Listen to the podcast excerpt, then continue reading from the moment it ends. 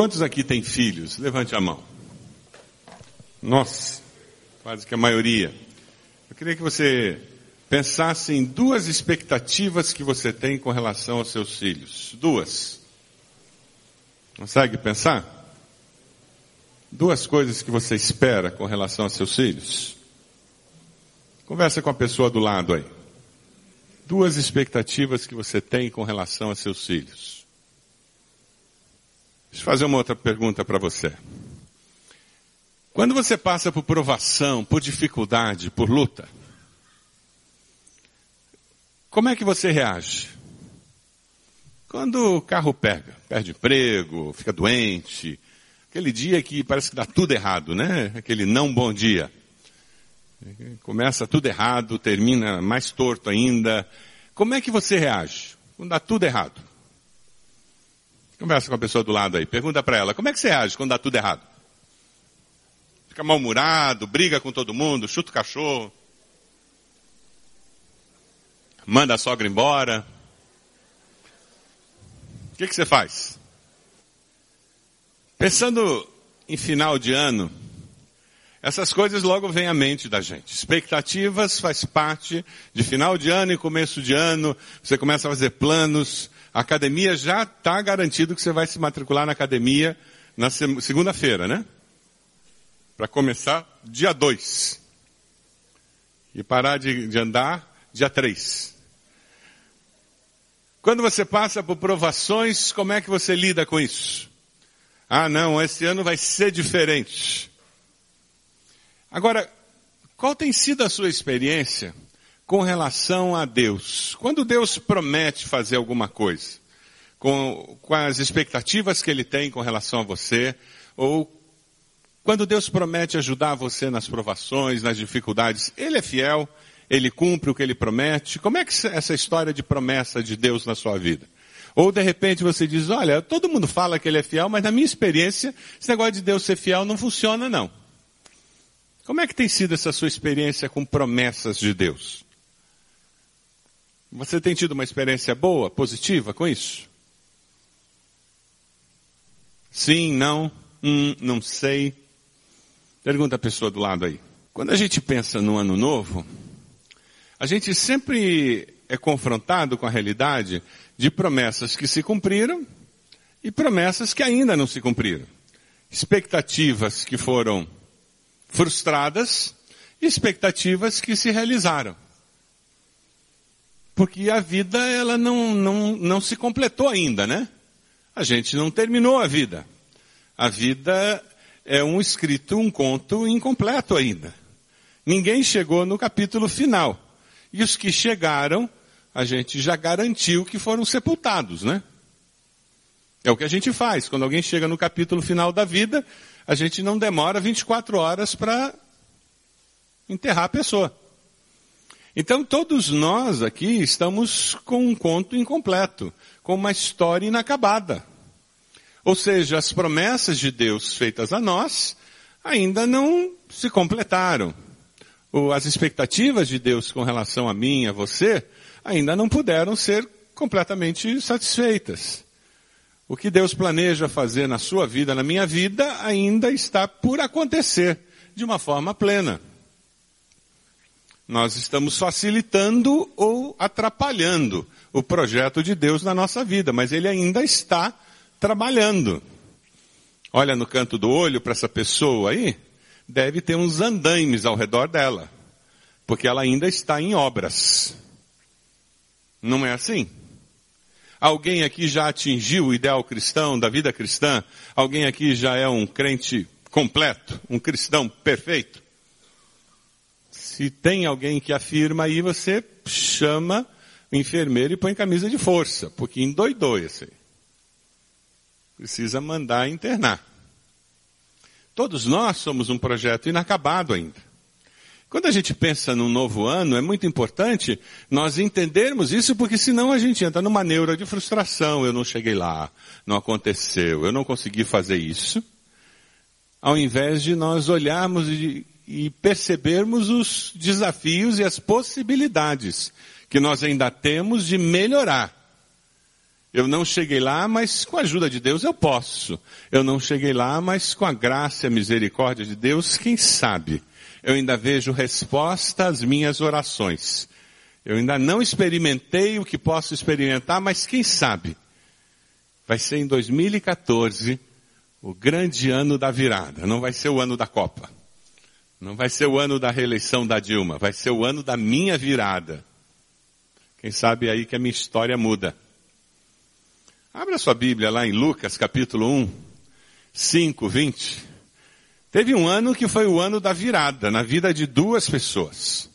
Duas pessoas muito tementes a Deus, pessoas que serviam a Deus, pessoas que lidavam com expectativas frustradas, pessoas que não conseguiam ter as respostas que gostariam de ter de Deus, pessoas que não estavam vendo as promessas de Deus se cumprirem na vida deles, mas nem por isso eles amargavam, nem por isso eles deixavam de confiar em Deus. Pelo contrário, continuavam servindo a Deus, embora não tivessem todas as respostas.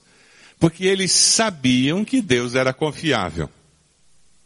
Lucas 1, a partir do versículo 5, veja se tem alguém perto de você sem Bíblia, assim você pode ajudar essa pessoa a acompanhar. No tempo de Herodes, rei da Judéia, havia um sacerdote chamado Zacarias, que pertencia ao grupo sacerdotal de Abias.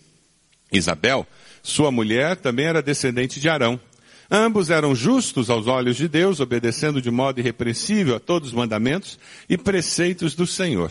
Mas eles não tinham filhos, porque Isabel era estéril, e ambos eram de idade avançada. E a história continua, versículo 10. Chegando a hora de oferecer incenso, o povo todo estava orando do lado de fora. Então o anjo do Senhor apareceu a Zacarias, à direita do altar do incenso. Quando Zacarias o viu, perturbou-se, foi dominado pelo medo, mas o anjo lhe disse, não tenha medo, Zacarias. Sua oração foi ouvida. Isabel, sua mulher, lhe dará um filho, e você lhe dará o nome de João. Ele será motivo de prazer e de alegria para você, e muitos se alegrarão por causa do nascimento dele. Vamos lá para o versículo 16. Fará retornar muitos dentre o povo de Israel, essa é a missão de João Batista, ao Senhor o seu Deus. Irá diante do Senhor no espírito e no poder de Elias, para fazer voltar o coração dos pais a seus filhos, os desobedientes à sabedoria dos justos, para deixar um povo preparado para o Senhor. Zacarias perguntou ao anjo, como posso ter certeza disso? Sou velho, minha mulher é de idade avançada. O anjo respondeu, Sou Gabriel, o que está sempre na presença de Deus. Fui enviado para lhe transmitir essas boas novas. Agora você ficará mudo, não poderá falar até o dia em que isso acontecer, porque não acreditou em minhas palavras, que se cumprirão no tempo oportuno. A primeira promessa cumprida foi, foram as orações respondidas de Zacarias. Veja o versículo 12. Não tenha medo, sua oração foi respondida. O pedido por um herdeiro tardou, mas foi atendido. Aleluia. Quantos anos você tem? Sabe essas orações que você tem feito? Pois é, talvez você não tenha chegado na quarta idade ainda, por isso que elas ainda não foram respondidas.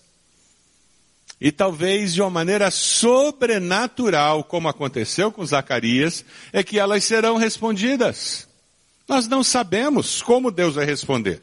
Quais orações você ainda não conseguiu uma resposta clara, evidente do Senhor como você gostaria? Quem sabe você está na véspera da resposta e disposto a parar de orar. Já não aconteceu com você isso? Ah, sabe o que mais? Não oro mais, que se dane. Cansei. Quem aqui já cansou de orar por alguém? Levanta a mão. Que bom, eu não sou o único então. Ah, também, chega. A te cansa de orar, não cansa? Ainda bem que tem o Espírito Santo, né? Que convence a gente do pecado, da justiça e do juízo, e a gente pede perdão a Deus e volta a orar pela pessoa. Por quê? Porque Deus não se cansa. Sabe, e existe um, algo sobrenatural que acontece quando nós apresentamos pessoas, situações diante de Deus em oração. O versículo 57 é a resposta a anos de oração de um casal. Anos. E eles tinham ainda trabalhando contra eles uma situação em que, na cultura daqueles dias, o conceito, o entendimento das pessoas é que filho era bênção de Deus e o não ter filho de Deus era sinal de que você estava sendo castigado por Deus.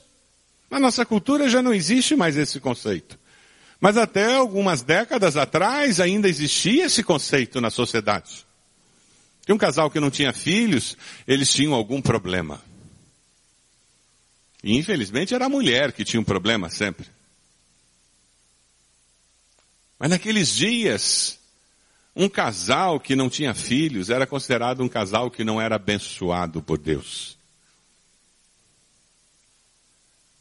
E a resposta não vinha, mas no versículo 57 você tem um milagre acontecendo. O milagre da resposta de Deus. No período devocional, Deus me mostrou, me relembrou um texto em Apocalipse. Eu estou terminando a minha leitura da Bíblia no ano e estou lá em Apocalipse, né? Estou naquela fase final, assim, os, faltam poucos capítulos para terminar a leitura. Eu queria mostrar na tela esse texto de Apocalipse. Por favor, mostra aí. Faz favor, mostra o versículo de Apocalipse que vem aí. Vamos lá?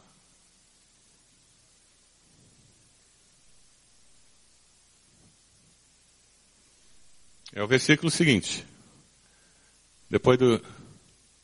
Não, não. Volta lá. Não está aí? Não? E alguma coisa aconteceu. Aquelas confusões de PowerPoint, perdão. Mas aquele texto de Apocalipse 5 que fala que as nossas orações, elas estão diante de Deus dentro de taças. E aqueles 24 anciãos, eles se ajoelham diante do Cordeiro e eles apresentam as taças cheias de incenso. E o texto, de uma forma muito clara, fala que este incenso são as nossas orações. Você tem orado pelo seu filho? Levanta a mão. Pela sua filha?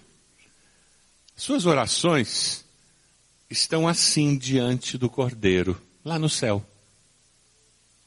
Como incenso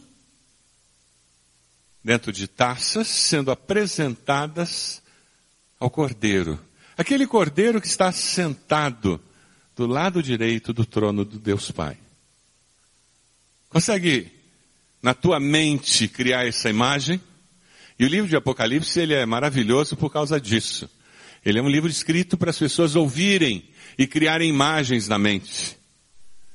Um dia experimente pedir alguém para ler Apocalipse, de preferência na linguagem de hoje, e você fecha os olhos e deixa Deus ir criando as imagens na sua mente. Não se preocupe com os detalhes, mas se preocupe com as imagens que são criadas. Literatura apocalíptica, ela é muito rica por causa disso, e a função dela é essa. Peça alguém para ler numa tradução atual, linguagem de hoje, e deixe essas imagens sendo criadas. Você vai ver a riqueza. É o tipo do livro que você lê, te dá uma consciência de que Jesus volta e te dá uma consciência de que é necessário ter temor a Deus. Mas esse texto das orações dos santos é maravilhoso e nos estimula a orar. Ora, se as minhas orações estão diante de Deus, isso significa que a palavra está me garantindo que Deus não está alheio às orações que eu faço. Ah, mas está tudo bem com meus filhos, está tudo bem na minha família, continue orando. Nós nunca sabemos o que vem pela frente, não é verdade? Ah, mas não adianta, eu oro e não muda nada. Já teve essa sensação? E daí? Continue orando, porque você está colocando orações ali. E depois que você morrer, sabe onde as suas orações estarão? Perdidas no ar? Você morreu, e o que aconteceu com as suas orações? Onde elas estão? Aonde? Naquela taça, como incenso, diante do cordeiro, a favor de quem? Dos seus amados. Aquele casal acreditava em oração. E eles foram abençoados pelo Senhor com a resposta às suas orações. Os seus pastores tiveram uma experiência muito especial nesse final de ano. Deus colocou no nosso coração de fazer dez dias de jejum. Como grupo, foi a primeira vez que nós fizemos isso como colegiado. E foi uma experiência transformadora para todos nós. Ano que vem vocês vão ouvir mais dessa experiência que nós tivemos. Ano que vem a nossa igreja vai ser desafiada a ter experiências assim. Foram dez dias de jejum. E quem conhece os pastores dessa igreja sabe que eles são bons de garfo. Só Jesus mesmo. Até pastor André. Mas Jesus foi maravilhoso. Deus foi incrível. E nós tivemos uma experiência muito abençoadora para nós e nós cremos para a nossa igreja. O meu desafio para você nesse final de ano, quem sabe você vai sair de férias. Pegue sua Bíblia durante suas férias e faça pelo menos um dia de retiro de oração. Se você está na praia, vá para um canto sossegado da praia, você e Deus. Você vai para o campo, vá para um canto, só você e Deus. Se você vai continuar trabalhando, Aproveite que a nossa cidade está um deserto. Mas tire um tempo só para você e Deus. Coloque em dia a sua vida de oração. Ah, pastor, eu não sei fazer essas coisas. Então comece, de repente não vai ser um dia. Mas de repente nessas férias você vai conseguir ficar uma hora, duas horas lendo a Bíblia e orando. Pegue um caderno, vá anotando as impressões que Deus der no seu coração. Mas comece uma caminhada dessa forma. Porque a experiência de caminhar com Deus em oração é transformadora. Eles receberam uma grande bênção. Uma grande bênção. Eles não apenas tiveram aquele filho que eles tanto queriam, mas nasceu um filho varão. O ditado popular naqueles dias é que o nascimento de um varão causa alegria universal. E o nascimento de uma menina causa pena universal. Vocês acreditam nisso? Era desse jeito a coisa. Deus dá uma grande alegria para eles. Além de nascer um varão, ainda é alguém que vai ser aquele que prepara o caminho para a chegada do Messias. Grande misericórdia do Senhor se demonstra na vida daquela família. E nós observamos os vizinhos, parentes, ouvindo falar e demonstrando uma grande alegria. É interessante esse aspecto aqui. Quando eu estava preparando o sermão, eu não pude deixar de pensar que essa época do ano a gente se alegra muito, né? E a gente tem um tempo gostoso em família, e é muito bom isso. Ao longo do ano nós tivemos vários momentos de muita tristeza em nossa igreja. Momentos de falecimento, momentos de enfermidade. Na minha célula nós vivemos isso, na nossa igreja, como comunidade maior, nós vivemos isso. E como é gostoso quando nós sentimos esse tipo de experiência. Quando um carrega o fardo do outro. Recentemente, fazendo discipulado com meu discípulo, e eu estava na mesa na casa dele, ouvi um testemunho que para mim é uma das coisas mais preciosas com relação à igreja cristã, a corpo de Cristo. O meu discípulo, ele sofreu um acidente de moto, quase morreu nesse final de ano. E ficou muitos dias na UTI. O irmão Clóvis, que, que é o vice-líder da célula e que tem liderado a célula nesse final de, de ano, abençoou demais aquela família, irmão Clóvis e irmã Marli. E eles foram braço direito ali na, no cuidado daquela família. Como foi gostoso ouvir daquelas pessoas, o, eles dando o testemunho do filho, o comentário do filho. O filho daquele casal que tem se convertido, que está começando a caminhada cristã, o filho, filho deles que não é crente, não aceitou Jesus, pelo contrário, Aquele filho que viu o que a célula fez por aquele casal, dizendo, pai, amigos mesmo que vocês têm, é aquele pessoal do grupo. eles são amigos de vocês. Alegrar com os que se alegram e chorar com os que choram.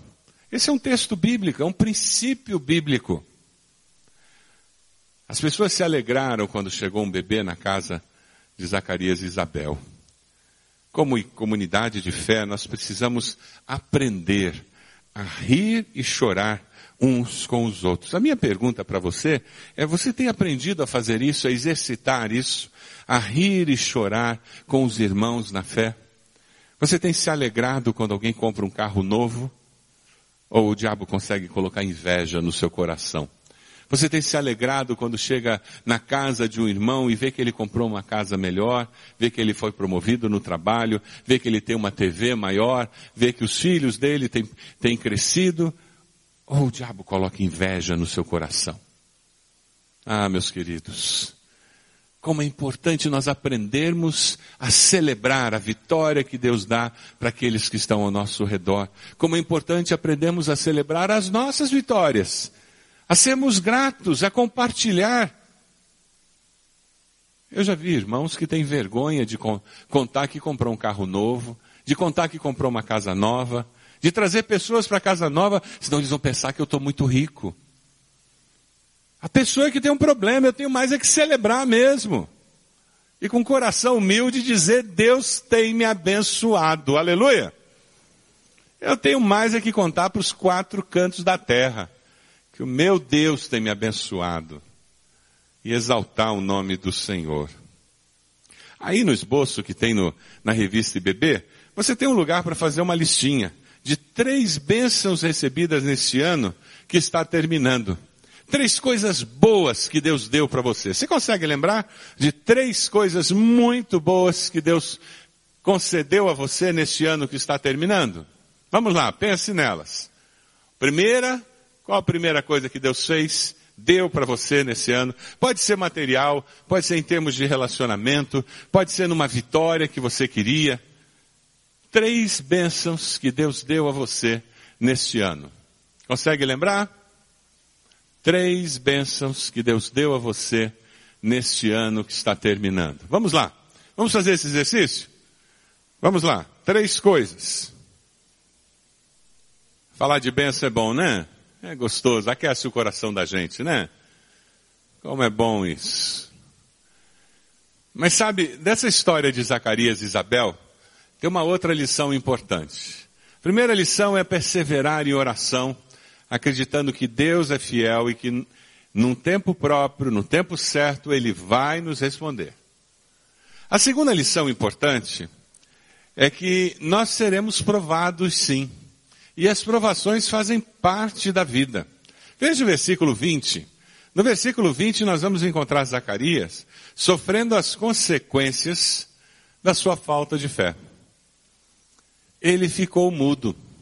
E muitas vezes nós sofremos as consequências da nossa falta de fé, da nossa desobediência. O interessante é que, mesmo no meio daquela provação, eles permaneceram fiéis a Deus. O caráter é forjado justamente na fidelidade no meio da provação. O meu caráter, o seu caráter é forjado, é formado, é cristalizado, se identifica com o caráter de Cristo, quando no meio da provação nós continuamos decidindo manter os valores, a identidade com Cristo Jesus. Porque quando não é conveniente ser fiel a Deus, quando não é conveniente permanecer fiel a Cristo, é que nós descobrimos se de fato eu nasci de novo e eu sou discípulo de Cristo. É em momentos de provação que toda maquiagem cristã, todo o discurso, a verborreia cristã derrete e sobra a nossa essência. Quem de fato nós somos. O quanto de fato da fé cristã já foi apreendida pelo nosso ser. Ah, irmãos, e nós nos surpreendemos. Porque com muita facilidade nós ficamos com uma maquiagem, com máscaras, e no domingo nós vamos no armário, abrimos, colocamos uma roupa bonita para ir para a igreja e pegamos a máscara do domingo. Que tem um gravador com discurso bonito de domingo, com palavras de domingo, com versículos de domingo, mas quando retornamos para casa tiramos a máscara de domingo e colocamos a máscara da semana. Isso não é ser discípulo de Jesus.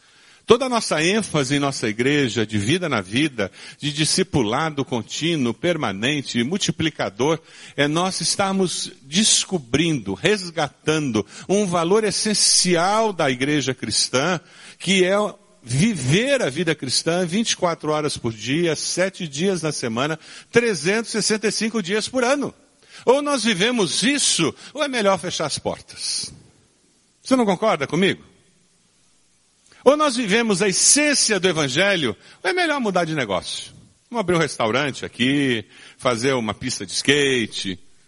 Porque o que a sociedade precisa é de uma igreja viva, que viva plenamente esse Evangelho. Amém? Sabe o que me fascina ao ler esse texto e me inspirou demais foi ver Zacarias mudo durante toda a gravidez da esposa. Mudo. Isso significa que ele não pôde trabalhar durante todo aquele tempo. Ele ficou em casa.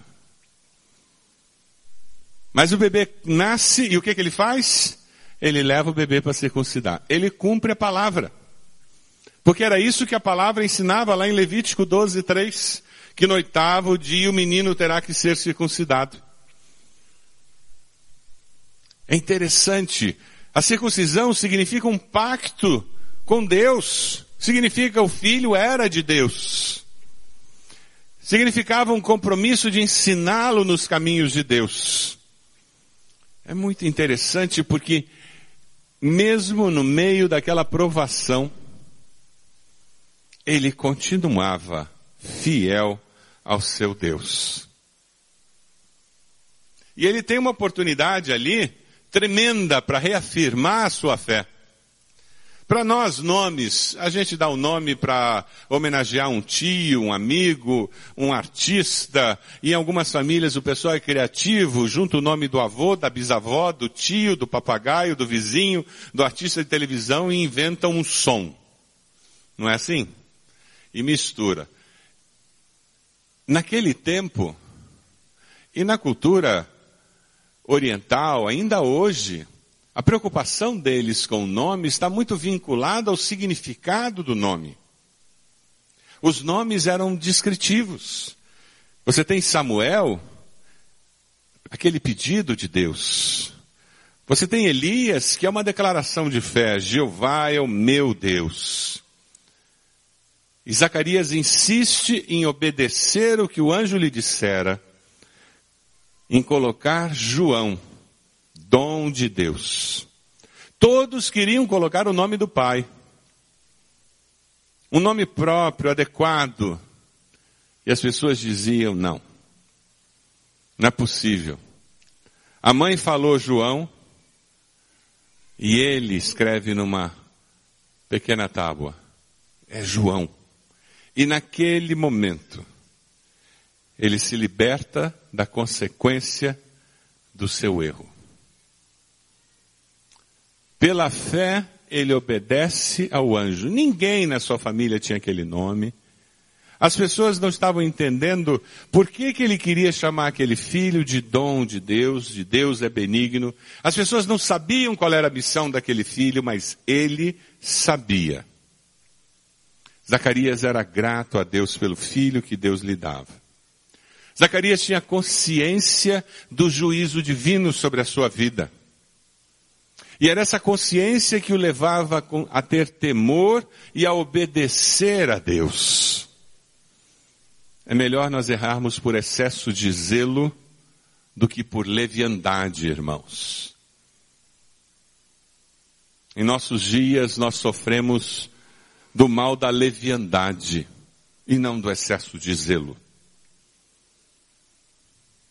Falta-nos temor a Deus para as afirmações que fazemos, nas nossas rodas, nas nossas mesas de refeição, nos nossos e-mails, Facebook. Falta-nos temor a Deus. Não medimos as implicações das afirmações que fazemos, não medimos as implicações da influência que temos. Integridade na vida diária deve ser resultado de arrependimento. Cuidado com o que você diz e faz, porque você é responsável pelas pessoas que você influencia, pela atitude que você cria no coração das pessoas. E você responderá diante de Deus por isso. Cuidado. Com Deus não se brinca. Não use o nome de Deus de forma irresponsável. Não brinque com a igreja do Senhor.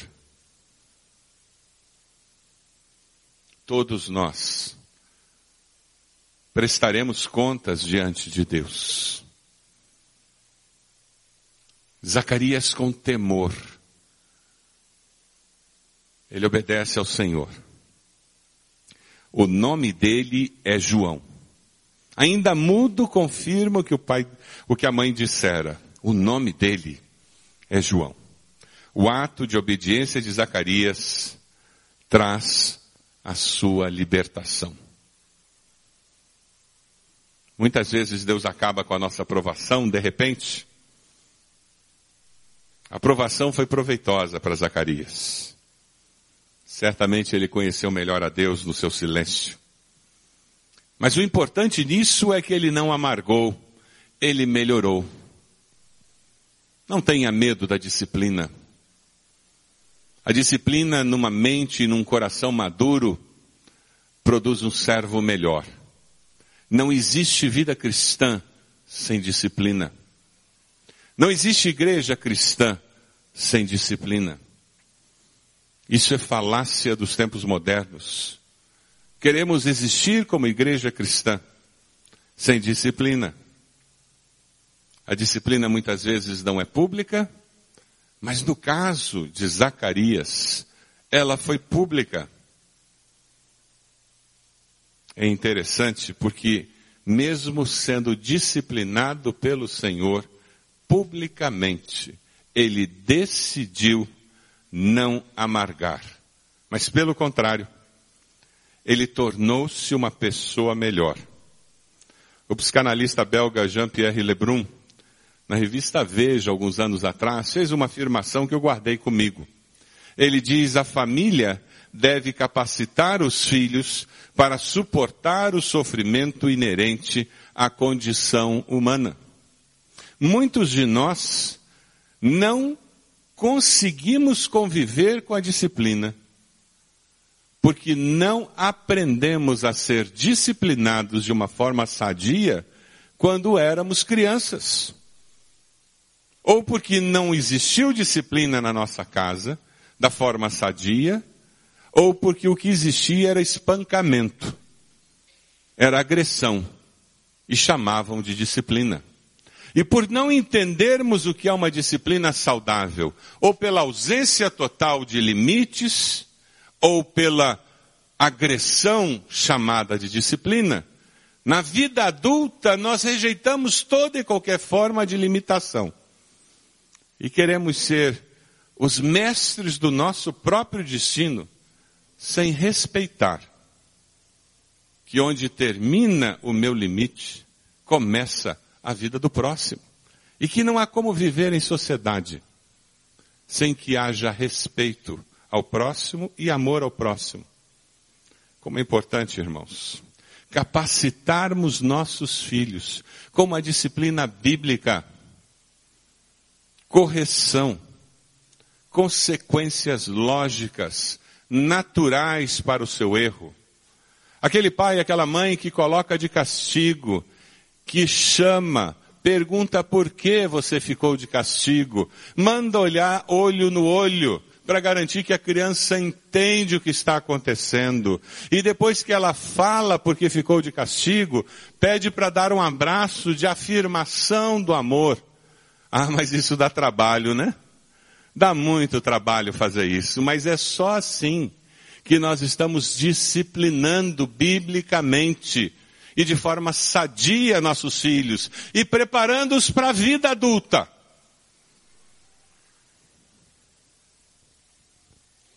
Toda vez que você pegar um chinelo ou um cinto e bater no seu filho, na sua filha, e sair dali dizendo bem que mereceu, você não disciplinou, você espancou. Porque você simplesmente extravasou a sua ira naquela pobre criança. Toda vez que você pegou um chinelo, um cinto, e bateu naquele lugar acolchoado, preparado por Deus. E depois que você terminou de fazer isso, saiu com o coração apertado, dizendo por que, que eu tenho que fazer isso? Você disciplinou. Porque certamente você não bateu com força, e certamente você só fez aquilo porque você já tinha esgotado todas as demais opções para que correção acontecesse. A Bíblia nos autoriza a usar a vara, mas não para espancar nossos filhos, em nome da fé. Toda essa reação da sociedade com a lei da vara e toda essa história, na realidade eles estão reagindo contra pessoas que de uma forma exagerada espancam sim os seus filhos. E infelizmente, alguns usando o nome de Deus. Mas porque alguns fazem errado, nós não devemos deixar de fazer o que é correto. Ao disciplinarmos nossos filhos, nós preparamos adultos preparados para viver os momentos difíceis na vida. O livro de Jó nos fala sobre situações assim.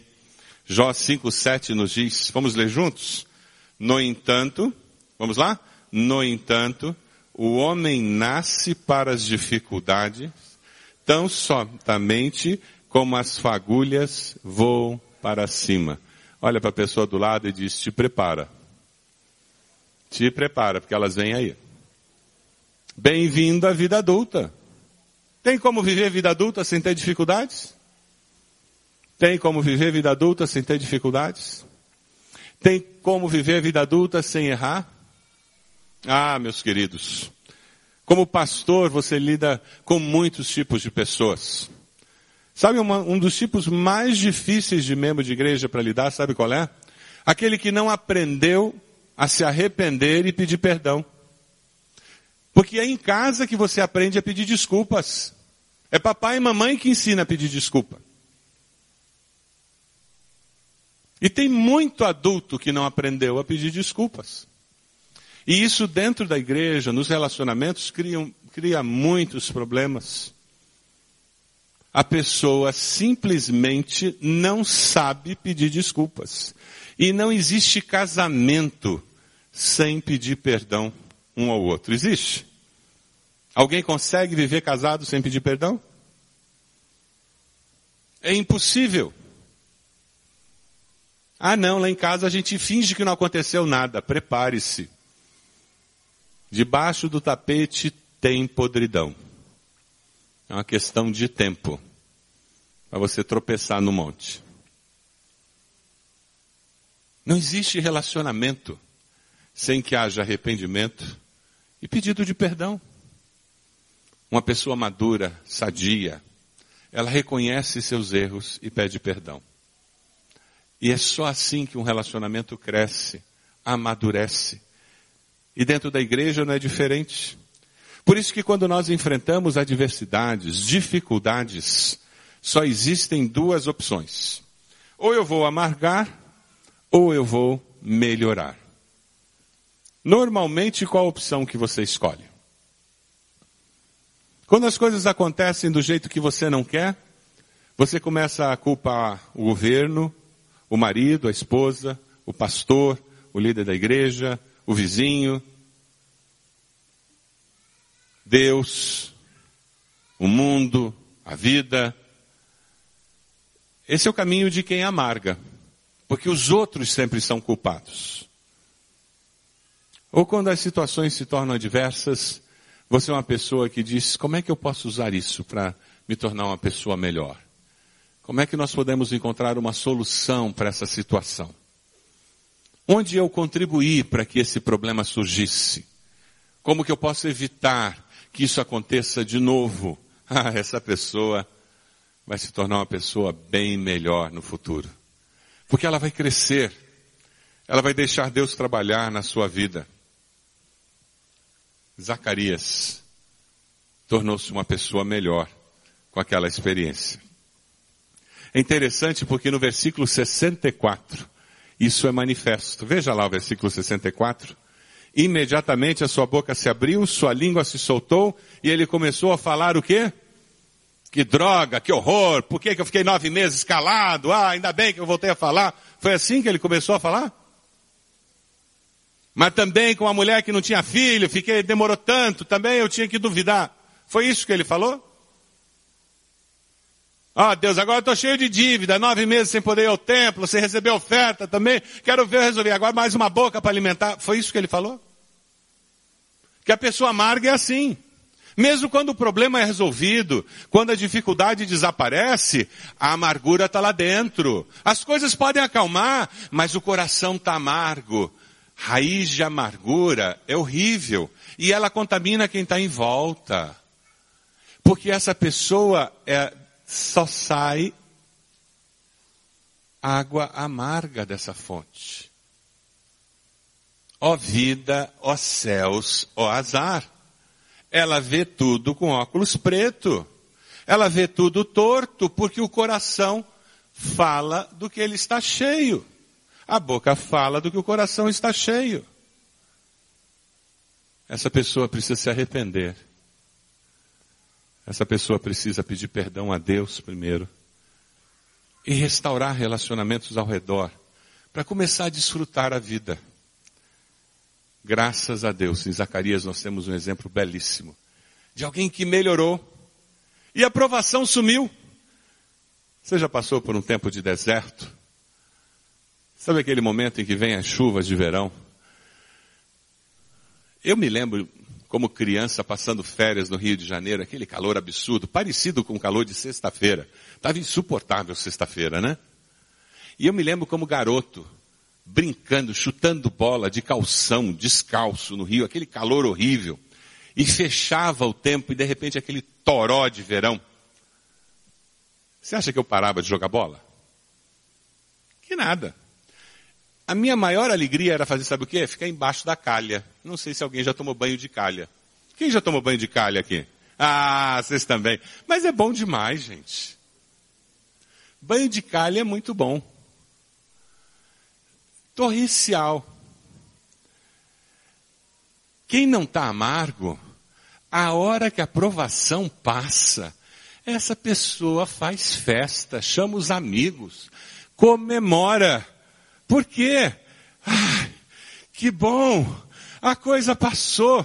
Aleluia! Deus é bom, Ele me sustentou no período da provação, Deus é bom. E foi isso que Ele faz. Versículo 64 diz que imediatamente sua boca se abriu, sua língua se soltou e ele começou a falar louvando a Deus. Aleluia! Porque o coração dele estava voltado para o Senhor. E a consequência, veja o versículo 65, todos os vizinhos ficaram cheios de temor e por toda a região montanhosa da Judéia se falava sobre essas coisas. É isso que acontece com quem passa pela provação e melhora e se torna fiel a Deus e deixa que o povo veja que mesmo no meio do fogo da provação, eu sou fiel a Deus. Não interessa o que aconteça ao meu redor. Eu sou do Senhor, aleluia. O vizinho percebe, o parente que não crê em Deus percebe, o amigo percebe, o colega de trabalho percebe, o amigo da faculdade percebe, todo mundo olha e diz, eu não acredito que você continue em pé. Aí você não diz assim, ah, porque eu sou muito forte. Não. Porque eu tenho um Deus que é forte. Ah, meus queridos, muitas vezes vai ser o fogo da provação que se abate sobre nós, que traz a glória maior para o nome do Senhor.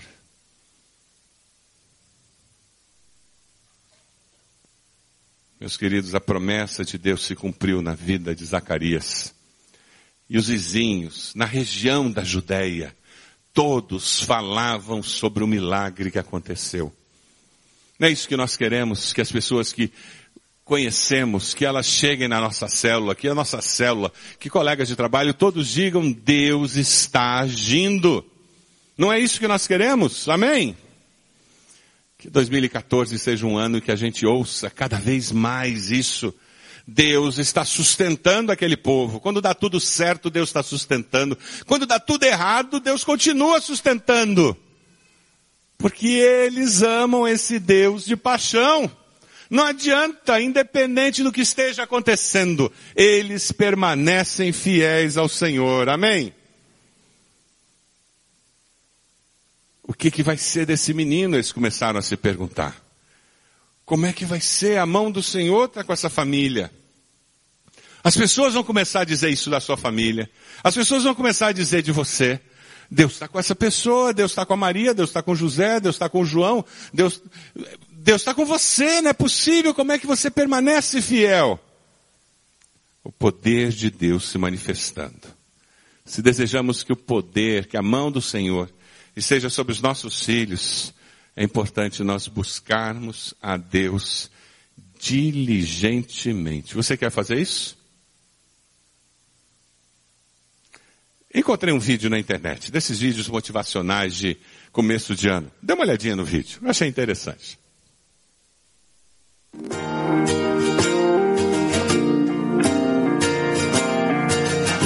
Todo dia é um novo desafio a vencer. Desafios que aos olhos de muitos podem parecer tão simples e para outros tão complexos e insuperáveis, inerentes à condição física, idade ou sexo.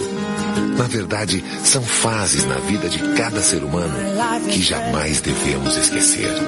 Isso nos servirá para não voltarmos insensíveis, frios e desinteressados. Isso nos servirá para valorizar a raça e a nossa condição de humanos. Aceitar que temos direito a errar, aprender e superarmos. A não deixar que a luta diária se torne a nossa cadeia perpétua. Dinheiro não é tudo na vida e nem tudo tem preço. Não podemos deixar os valores fundamentais morrerem. É preciso resgatar a família e de verdade. Dedicar o tempo de que precisam nossos filhos, irmãos, esposas, maridos, mães, pais, avós. Resgatar a verdadeira amizade. Essa que não morre nunca, porque não tem compromisso nem laços sanguíneos. E surge livre e espontânea, sem pedir nem exigir nada. Resgatar a confiança nas pessoas, acreditar na palavra empenhada. E cultivar, praticar e propagar a honestidade. Exigir o que é justo, fazer valer os seus direitos. E respeitar os direitos dos outros. Nunca foi tão necessário voltar a acreditar. Nos tornarmos homens e mulheres de fé que acreditem num tempo melhor para as novas gerações. Mas não é só falar. É preciso assumir o compromisso pessoal, nos transformarmos em agentes de mudanças, nos espalharmos na sociedade como um vírus na internet e ver se de uma vez por todas conseguimos uma mudança real para a nossa sociedade e deixamos um Brasil melhor para os filhos dos nossos netos. Você e eu sabemos que o tempo é curto. Então, é tempo de começar.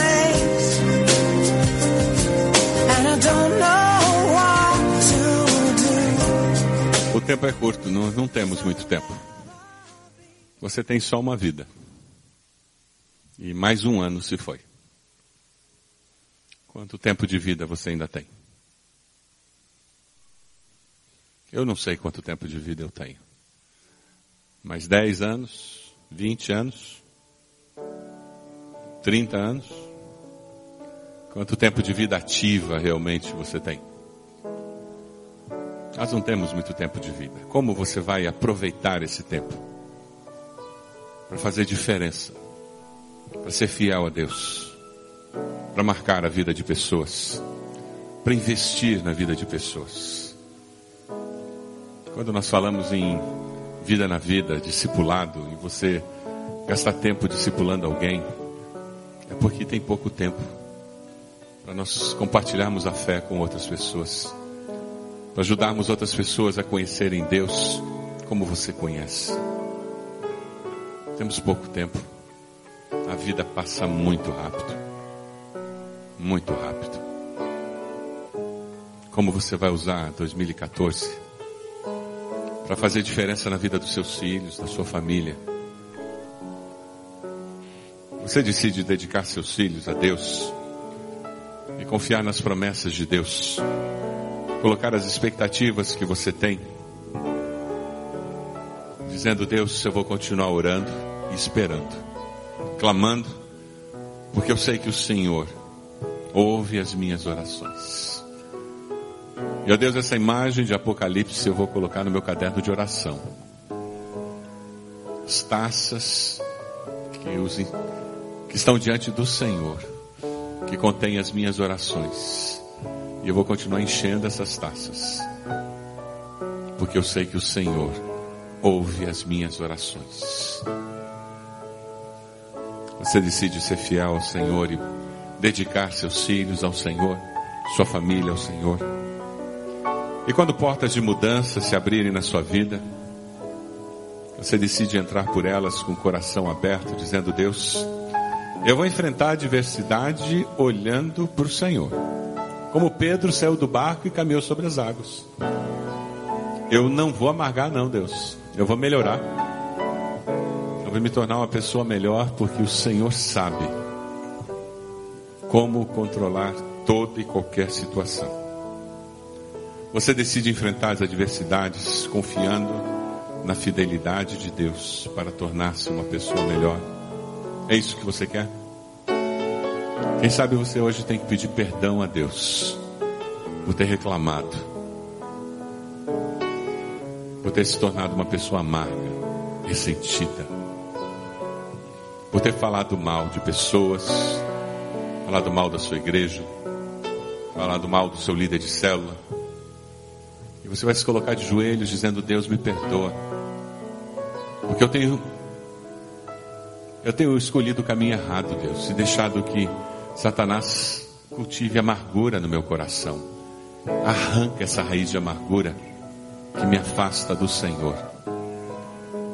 E enche o meu coração de gratidão ao Senhor, para que eu me torne uma pessoa melhor, para que eu possa servir ao Senhor e ao corpo de Cristo em 2014 com uma atitude melhor.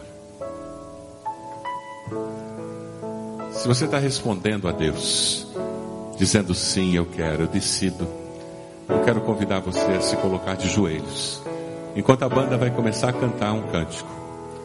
E ao fazer isso, você está dizendo: Eu tomo uma decisão que Deus sabe qual é.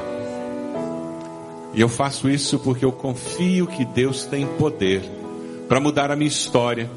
Deus tem poder para mudar as circunstâncias. Deus tem poder para intervir no meu coração. Deus tem poder para intervir nas circunstâncias ao meu redor. Deus tem poder para escrever uma nova história na minha vida, na minha família,